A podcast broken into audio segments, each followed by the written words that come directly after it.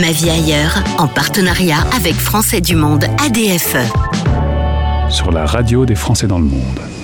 Olivier rêvait des USA. Bah, c'est le Japon qui va venir, revenir, re-revenir dans le cadre de notre partenariat avec Français du Monde ADFE. On fait la rencontre avec Olivier Amour Meyer. Bonjour Olivier, bienvenue. Bonjour, merci de m'accueillir. Tu es à Tokyo, une ville euh, un peu hors du commun quand même. Euh, oui, effectivement, mais euh, tout dépend de ce que tu entends par là aussi. bah, disons que c'est pas c'est pas les villes françaises, on est vraiment dans une culture qui est radicalement différente. Oui, ça c'est sûr, tout à fait. On revient pour commencer à tes origines. Tu nais dans la banlieue parisienne, tu vas faire des études, au début art plastique. Finalement, tu te rends compte que c'est plutôt l'histoire de l'art qui va te passionner.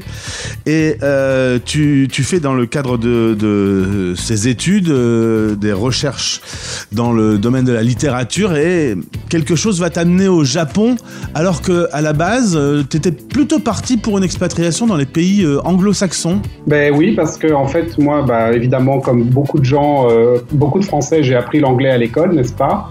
Et à l'époque, enfin jusqu'à ce que j'arrive en fait au Japon la première fois euh, à l'âge de 28 ans, euh, je ne m'intéressais absolument pas aux pays asiatiques en fait. Donc je suis arrivé au Japon complètement par hasard euh, et sans en connaître ni la langue, ni la culture, ni ni rien en fait. Je suis arrivé vraiment complètement par hasard dans ce pays. Alors tu te retrouves à l'université d'État pour être professeur de français, mais là comment on fait du coup quand on parle pas la langue et qu'on se prend le choc culturel en pleine tête?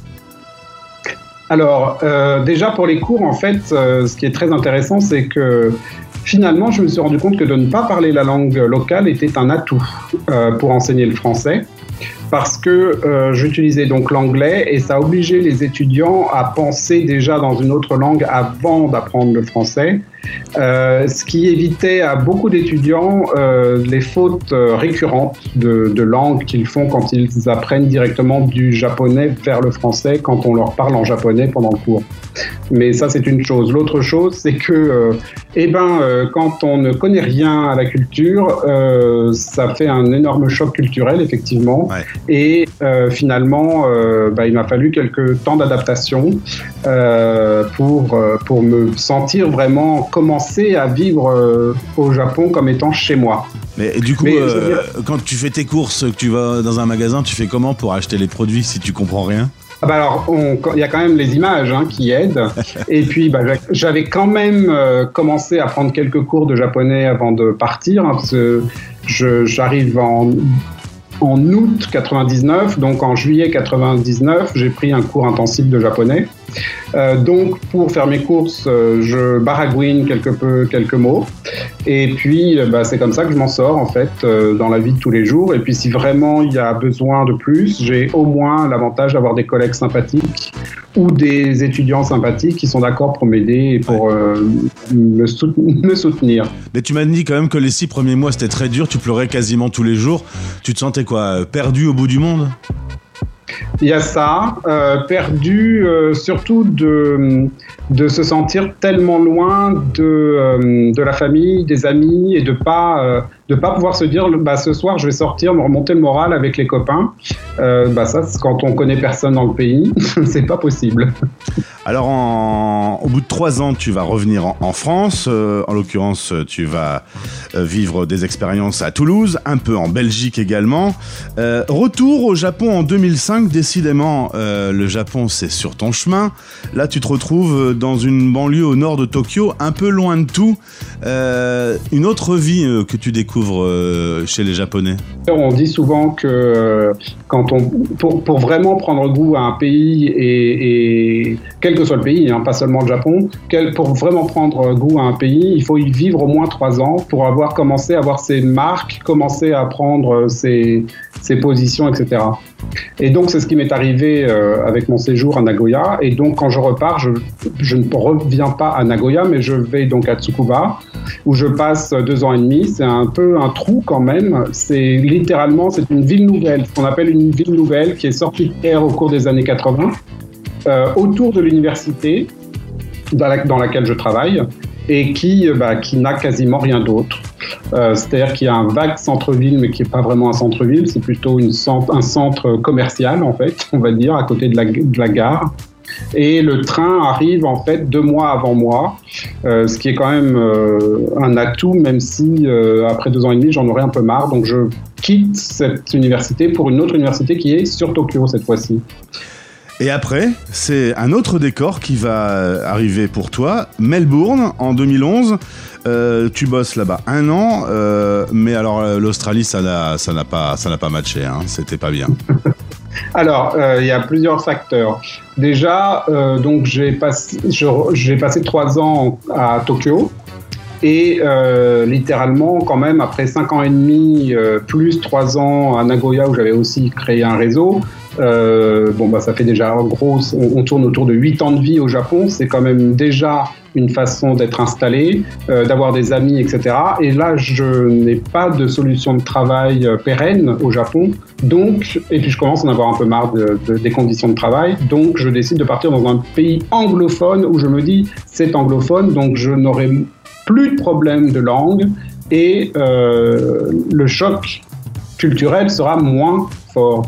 Eh ben, je me trompe énormément parce eh ben qu'en fait, le choc, culturel que je reçois est beaucoup plus fort en fait en Australie qu'au Japon finalement. Résultat, burn-out, hein, parce que ça se passe pas bien du tout. Tu rentres en France, tu retournes cette fois-ci à Toulouse, tu cherches toujours euh, un boulot qui va te plaire. Et alors là, c'est quand même incroyable pour quelqu'un qui n'était pas destiné à vivre au Japon. En, on va vivre une troisième euh, expatriation euh, à Tokyo. Cette fois-ci, c'est pour de vrai puisque tu y es installé depuis 2017 et tu y es au moment où on se parle. C'est dingue que le Japon t'ait appelé comme ça aussi souvent. Oui, il y a des mystères comme ça dans la vie. Alors, je suis installé au Japon sur ce poste depuis 2015 en fait. Euh, et donc, euh, c'est effectivement très surprenant, d'autant plus que euh, moi j'avais l'habitude au Japon d'entendre de, comment les recrutements se, passaient avant que j'ai ce poste. Et en général, c'est des universités. Dans les postes, ça se passe de façon, comme très souvent malheureusement, par copinage, avec euh, bah, il faut connaître quelqu'un dans la boîte ou bien euh, il faut avoir eu une connaissance avant avec quelqu'un, etc. Or là, pas du tout. Je pose ma candidature, je ne connais ni l'université ni personne dans cette université quand je pose ma candidature. Et finalement, euh, alors là, pourquoi je n'oserais pas le dire, mais enfin, je n'oserais pas le dire, il paraîtrait que j'ai été le meilleur candidat, ce qui me surprend toujours, mais apparemment c'est ça qui a fait que j'ai été recruté sur ce poste. Voilà. Résultat, euh, au quotidien, euh, c'est quoi les grandes différences que tu peux avoir en vivant au Japon par rapport à, ton expérience française? Ah, bah, Quand même déjà, euh, même si on a des amis sur place, même des amis très proches, parce qu'on finit par créer des liens quand même assez intenses hein, avec les gens qui ont l'expérience de l'expatriation, etc. c'est quand même très différent des gens qui restent en France qui ne savent pas ce que c'est. Euh, malgré tout, il y a quand même des amis qui manquent, il y a la famille qui manque, on, ne rentre pas, surtout avec la pandémie qui a eu lieu, bah, on rentre pas, on peut pas revenir voir la famille et voir comment ça va, comment les gens se portent, etc. C'est un peu, euh, c'est assez stressant quand même. Euh, et donc voilà, ça c'est une différence. L'autre différence, c'est que euh, on, reste quand même en marge un peu hein, de la société japonaise, c'est-à-dire que, bon, surtout quand on parle pas couramment japonais comme c'est mon cas, euh, les Japonais sont souvent très craintifs à l'idée d'avoir des contacts avec des étrangers sans non pas parce que ce sont des étrangers, mais souvent parce qu'ils ont l'impression que s'ils ne parlent pas suffisamment bien anglais, ça va être compliqué pour la communication. Euh, or, souvent, c'est pas tout à fait le cas. Hein. J'ai des gens euh, avec qui je communique très bien, au quotidien en tout cas, euh, mais ils ont, les Japonais, c'est sûr, ont une autre, une autre idée de ce qu'est l'amitié et de, de la relation à l'autre. Ça, c'est sûr. On fait comment après pour s'adapter? Les relations de travail, elles sont différentes. La gastronomie, elle est différente. C'est une ville qui va vite. Euh, tu quittes Toulouse pour, euh, pour Tokyo, c'est quand même pas la, la même ambiance. Alors, quand on dit que le Japon est, un pays qui va vite ou que Tokyo est, une ville qui va vite, c'est un peu une, fausse idée. C'est-à-dire que oui, il y a des quartiers qui vont vite, Shinjuku, euh, euh, des, endroits comme ça qui sont touristiques et en même temps les endroits de, sortie du soir, etc., où la jeunesse euh, se balade beaucoup. En réalité, quand on va dans les quartiers résidentiels, c'est hyper calme. Je rentre chez moi le soir, il m'arrive des, soirs où je, suis le seul à être dans la rue. Il euh, n'y a, personne. Les quartiers sont beaucoup plus restreint, on va dire, que ça n'en a l'air. C'est-à-dire que c'est pas une grande zone comme ça complètement débordante de partout. Il y a vraiment des zones tout à fait euh, circonscrites. Alors oui, il va y avoir Shinjuku, euh, oui, il va y avoir le quartier de la, gare de Tokyo, euh, Akihabara, mais sorti de là, en fait, on est dans des zones complètement résidentielles. Et d'ailleurs, il n'y a pas de gratte-ciel, etc. dans ces zones-là. Ce sont principalement des maisons à deux étages euh, ou des bâtiments de trois étages maximum. En 2017, tu vas rejoindre l'association Français du Monde ADFE. Euh, un mot sur le travail euh, que tu fais là-bas avec la bouquinerie solidaire Alors déjà, j'ai rejoint euh, Français du Monde parce que j'avais un ami qui y était et que j'étais intéressé. De toute façon, moi, j'ai toujours été engagé en termes associatifs. Ah, même quand j'étais à Toulouse, j'étais déjà dans une association franco-japonaise, enfin disons française sur le Japon. Et euh, quand je suis arrivé à, Tokyo, on a beaucoup moins d'associations évidemment, et donc ça m'a j'étais intéressé par le fait de reprendre une activité associative avec Français du Monde, justement.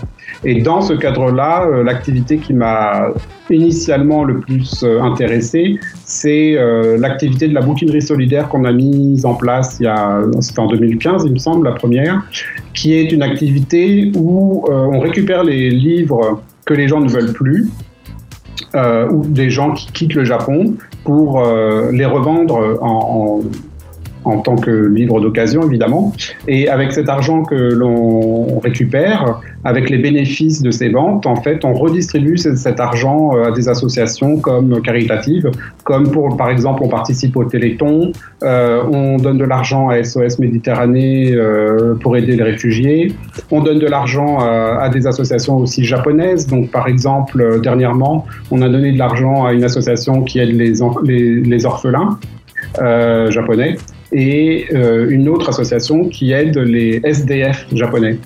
Et l'une des dernières activités qu'on a eues, où on a fait une belle vente, euh, nous a permis au fait aussi de faire un don à l'association de la famille de Tiffen Béraud, qui est cette jeune femme qui a disparu euh, au Japon mystérieusement en 2018. Et Olivier, ce rêve des États-Unis, est-ce qu'au final tu as mis les pieds une fois dans ta vie aux USA ah oui, j'y suis allé deux fois, euh, mais pour des courts séjours pour des conférences en l'occurrence. Euh, une fois à San Francisco et une fois à, euh, j'ai perdu, euh, Philadelphie. D'accord. Merci pour ce témoignage depuis Tokyo pour Olivier dans le cadre de ce partenariat avec Français du Monde ADFE. On fait le tour du monde de toutes les sections. Merci d'avoir été avec nous sur l'antenne de la radio des Français dans le monde. Merci pour l'invitation. Au revoir. Ma vie ailleurs, en partenariat avec Français du Monde ADFE. Retrouvez ce podcast sur le site de notre partenaire et sur françaisdanslemonde.fr.